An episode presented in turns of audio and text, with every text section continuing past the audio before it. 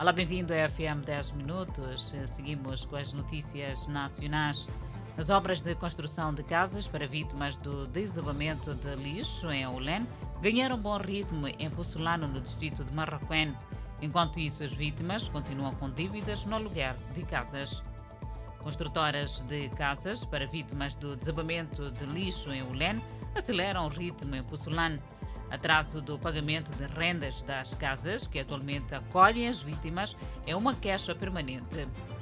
A diretora adjunta de Ambiente e Salubridade no município de Maputo explica que, embora os subsídios de acomodação dessas vítimas sejam encaminhados através da autarquia, a responsabilidade é do governo central.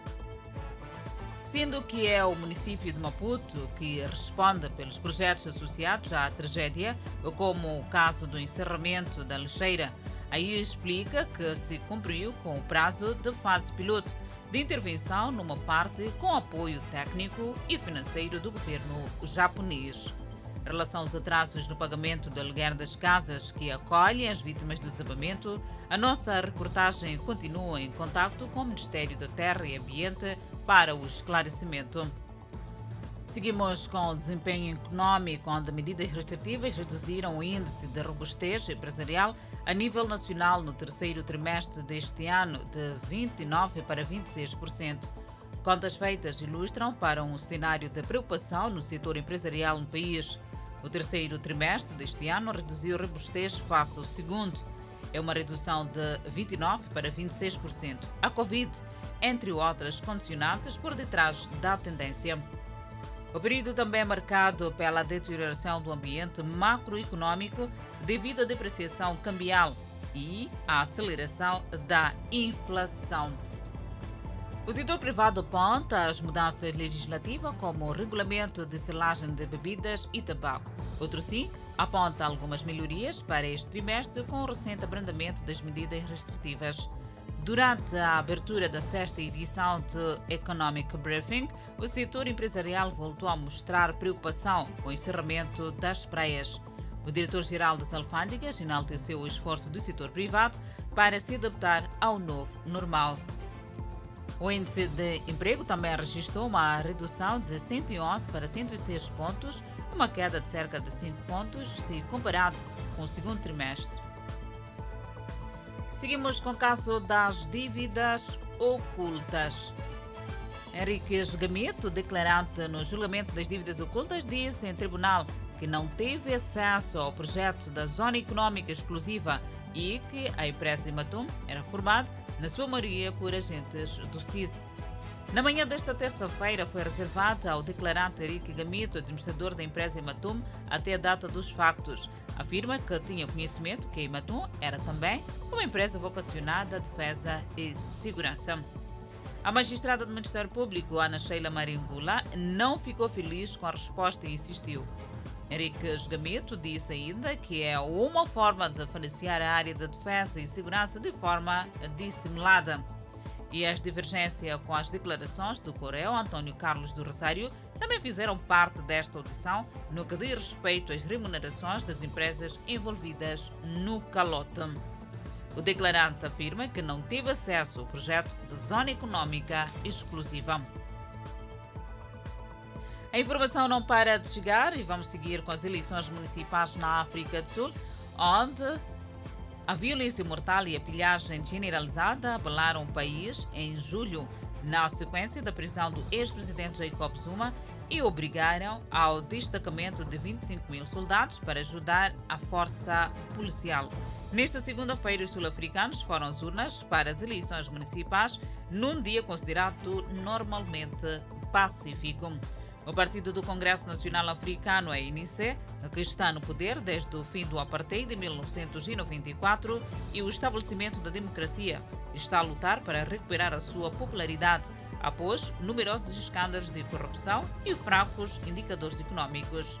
Somando-se a isso, está a falha do Governo Nacional, do ANC, em garantir um fornecimento de eletricidade estável após os apagões de energia na semana passada. Uma clara prova de partido na tentativa de recuperação à sua imagem. Ramaphosa, acompanhado de sua esposa, votou na escola primária Itekane, no município de Soweto, em Joanesburgo. Depois de dar seus votos, o presidente destacou como a Inici planeava abordar a prestação de serviços após protestos recentes por falta de serviços, naquele que é o maior país afetado pela pandemia no continente africano. As autoridades instalaram mil locais de vacinação perto de algumas das 23 mil mesas de voto, em particular nos bairros onde é mais baixa adesão à vacinação anti-Covid-19. O comissário da Polícia de Lagos, Aiken Ondmos, confirma as mortes e acrescenta que três sobreviventes foram retirados dos escombros em Acuí na segunda-feira. Os bombeiros que chegaram ao local foram confrontados por uma multidão raivosa que os acusaram de demorar chegar após o colapso. Os trabalhadores disseram que o prédio estava em construção há cerca de dois anos e não se sabe o que causou o colapso. No entanto, esses incidentes são comuns em Lagos porque a aplicação dos regulamentos do Código de Construção é fraca. Outros observadores culpam o trabalho de má qualidade de incorporadores privados, ansiosos para atender a demanda por moradias. Primeiro-Ministro da Austrália a mídia australiana lançou dúvidas sobre a explicação do presidente Joe Biden a Macron na semana passada de que o líder dos Estados Unidos da América pensava que os franceses haviam sido informados muito antes do anúncio de setembro de que seu contrato de submarino de 90 bilhões de dólares australianos com a Austrália seria cancelado. Macron acusou Morrison de mentir sobre o destino de um contrato de cinco anos com a Naval Group de propriedade estatal francesa para construir 12 submarinos convencionais a diesel elétricos. A Austrália cancelou esse negócio quando formou uma aliança com os Estados Unidos da América e a Grã-Bretanha para adquirir uma frota de oito submarinos nucleares construídos com tecnologia dos Estados Unidos da América. Morrison, que deixou claro para Macron em junho que os submarinos convencionais não atenderiam às necessidades estratégicas em evolução na Austrália. Os países dependem fortemente de sua indústria de turismo para obter renda, mas devastada quando a pandemia da Covid-19 se espalhou e ainda precisavam abrir suas portas para o retorno dos visitantes. Grã-Bretanha.